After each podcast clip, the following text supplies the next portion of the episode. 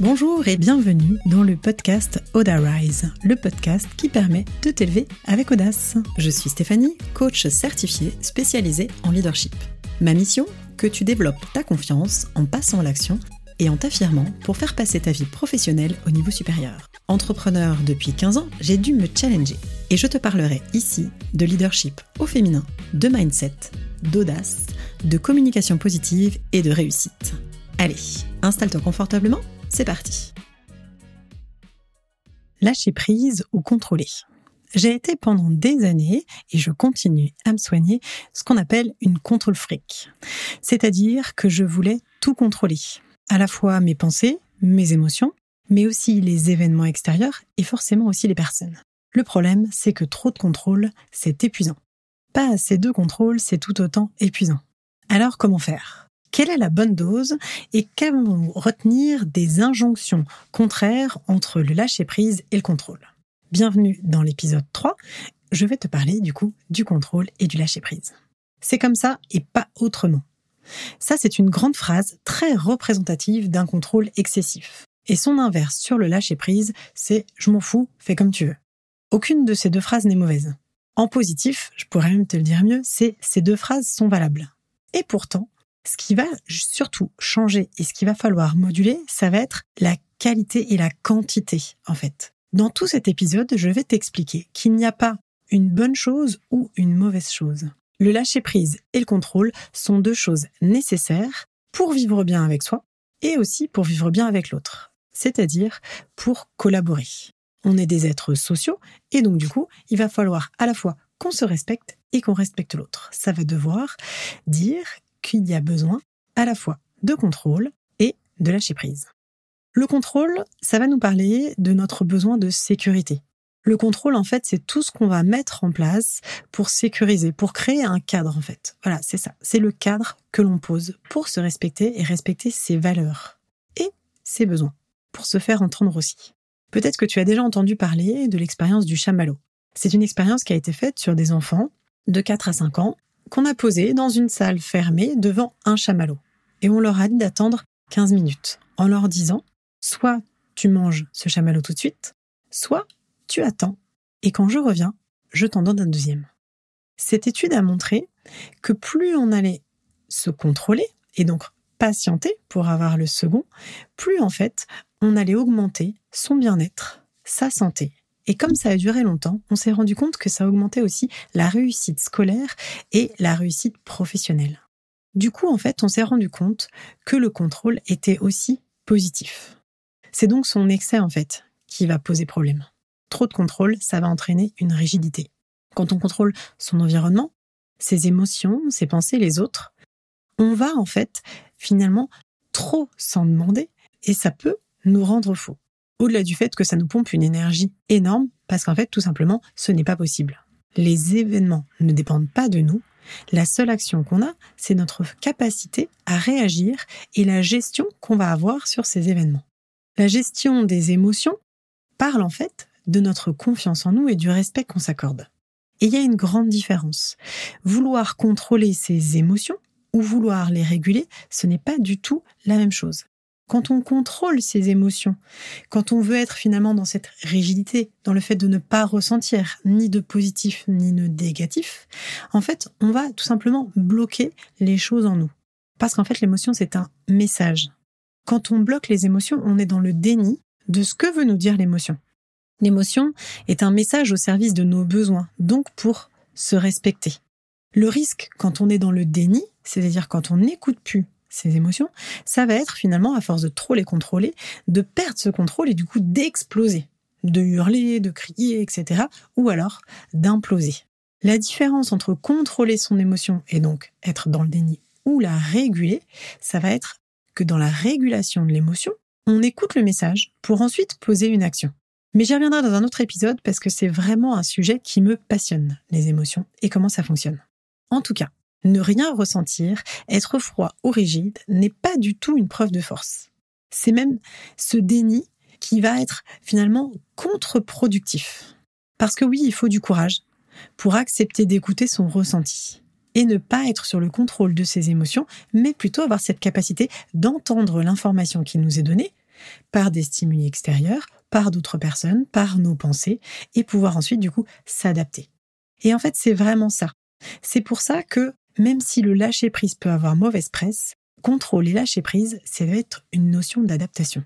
L'excès de lâcher prise est souvent associé, lui aussi, de façon négative, à du je m'en foutiste. Le lâcher prise, pourtant, ce n'est pas du tout une démission. Ça va être plutôt une modification consciente, en fait, de la stratégie, de nos choix, de la façon qu'on a de réagir.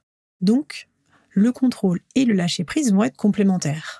Le contrôle parce qu'il va travailler, en fait, sur le fond, sur ce que l'on donne, sur le cadre, et d'une certaine façon, le lâcher prise va être plutôt sur la forme. Ce que j'aime bien dire, c'est que le contrôle, en fait, ça va être un petit peu le tuteur, le guide, en fait, de la plante, par exemple, de notre projet. Alors que le lâcher prise, ce sera plus le soleil et la pluie, c'est-à-dire ce que l'on ne contrôle pas. Et on pourrait essayer de s'exciter et de euh, à vouloir souffler sur les nuages, etc. Ça ne fonctionne pas. Donc, dans tout projet, que ce soit dans la vie personnelle ou dans la vie professionnelle, il y a toujours cette euh, complémentarité du contrôle qui va poser des fondations et du lâcher prise qui va permettre de lâcher sur les résultats. Parce qu'en fait, c'est vraiment ça. La vie, c'est ce subtil mélange. C'est-à-dire, c'est même pas un équilibre, c'est pas une moyenne. C'est vraiment cette notion de balancier. C'est-à-dire d'alternance. Le contrôle, comme je disais, c'est un peu le fond et le lâcher prise, c'est un peu la forme. La clé, du coup, ça va être notre capacité d'adaptation selon les événements et les situations. Et c'est ça, en fait, qui est compliqué quand on est dans le contrôle excessif. On va bloquer cette adaptation. C'est-à-dire qu'on pose des fondations et en fait, il faut imaginer que c'est comme un roseau que vous pouvez onduler mais ne pas casser. Ça va être ça, en fait, cette notion justement de d'adaptation, de fluidité, etc. Avec le contrôle, on pose des fondations, c'est-à-dire un cadre soutenant, sécurisant. Et avec le lâcher-prise, on va cultiver la confiance. À la fois la confiance en nous, c'est-à-dire dans ce qu'on vient de poser, donc dans nos capacités, et aussi dans la confiance sur la suite, sur la suite des événements, sur la, la, confiance dans la vie. Appelez ça comme vous voulez. Les deux mots qui me viennent en fait souvent quand je pense à la confiance et au lâcher-prise, c'est la confiance et la patience. Quand j'essayais de moi même de travailler sur mon, excès de contrôle, je me suis mise à méditer et j'ai médité avec les méditations guidées de Jonathan Lehman, des antisèches du bonheur. Si vous ne connaissez pas, je vous invite à aller voir, c'était top. Et il y a des mots qui reviennent régulièrement, c'est confiance et patience. C'est-à-dire, je peux poser des actions, donc je vais être dans le contrôle de ce que je décide de faire, et je vais lâcher prise sur le résultat. Ça, c'est vraiment ma philosophie maintenant. Je vais donner le meilleur de ce que je souhaite, je vais m'investir à fond dans ce projet, et la suite ne dépend pas de moi. Donc je lâche prise sur les résultats. Ça m'amène aussi beaucoup à la notion de temporalité. C'est-à-dire, est-ce que je souhaite un résultat à court terme ou à long terme? Parce qu'en fait, effectivement, on peut rester dans le court terme, dans le contrôle. Mais le problème, c'est que la vie, ni notre vie, ni notre carrière ne sont un sprint. Tout ça, c'est plutôt un marathon. Donc en fait, quand on pense à une vision long terme, on ne peut pas rester dans cette notion permanente de contrôle qui va, comme je vous disais, à la fois sécuriser, mais rigidifier. Parce que la vie, comme je vous l'ai déjà dit aussi, c'est le mouvement. Donc il va falloir s'adapter. Lâcher prise, c'est en fait en lien avec la sagesse, la prise de recul et cette notion de confiance. Donc oui, il va falloir travailler sur sa confiance en soi, sur sa confiance dans ses capacités, être sûr finalement d'accepter aussi notre imperfection. D'où cette petite phrase qui revient sans cesse, mieux vaut fait que parfait. Je donne le meilleur de moi et on verra. Lâcher prise, ça va être aussi une façon d'apporter de l'apaisement. Une fois qu'on a fait tout ce qu'on pouvait, il va être urgent d'attendre. Ça va être diminuer son jugement sur soi et aussi sur les autres. Accepter finalement ce qui est, tout en sachant que nous ne démissionnons pas. Parce que quoi qu'il arrive, dans les actions et dans les résultats de ce qu'on vient de poser, il est toujours possible de rebondir il est toujours possible de reprendre le contrôle en reposant de nouvelles actions, en prenant des nouvelles décisions et en faisant de nouveaux choix. Les choix ne nous enferment pas, ils vont juste nous donner à un moment donné une ligne de conduite. Tout n'est pas à remettre en question en permanence, il faut laisser le temps et lâcher prise sur ces résultats pour voir ce que ça donne, avant de passer éventuellement à une nouvelle stratégie. Donc, vous voyez bien cette notion, justement, de balancier, d'alternance entre le contrôle et le lâcher-prise, entre la sécurité et la confiance. L'apprentissage, d'ailleurs, c'est vraiment cette notion, cette dualité entre le contrôle et lâcher prise. Au départ, quand on apprend une nouvelle compétence, on va être davantage dans le contrôle, on va faire attention à nos gestes, ça va nous demander justement beaucoup de concentration, et avec l'expérience, au fur et à mesure, on va lâcher prise. Parce qu'on a plus de confiance. Donc c'est quelque chose qui se cultive, que vous avez déjà mis en place sur plein de sujets, que ce soit l'apprentissage de l'écriture, d'une langue étrangère, de votre métier aujourd'hui. Plus vous faites, plus vous allez pouvoir lâcher prise facilement. C'est pour ça souvent en coaching que je vous challenge pour changer vos habitudes. Au départ, c'est difficile et plus ça va, plus vous arrivez à lâcher prise, à faire confiance. Et c'est toute cette partie-là qui est la plus intéressante dans la marge de progression. Je finirai cet épisode avec une citation pleine de bon sens, que vous avez certainement déjà entendue.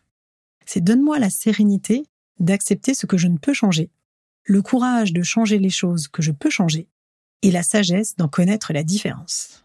Je vous laisse méditer là-dessus. Si vous avez aimé cet épisode, abonnez-vous et laissez-moi un commentaire. Ça me permet toujours de progresser et de savoir ce qui vous plaît. 5 étoiles, ça m'aide aussi à continuer et à augmenter la visibilité de ce podcast. Je vous dis à très vite.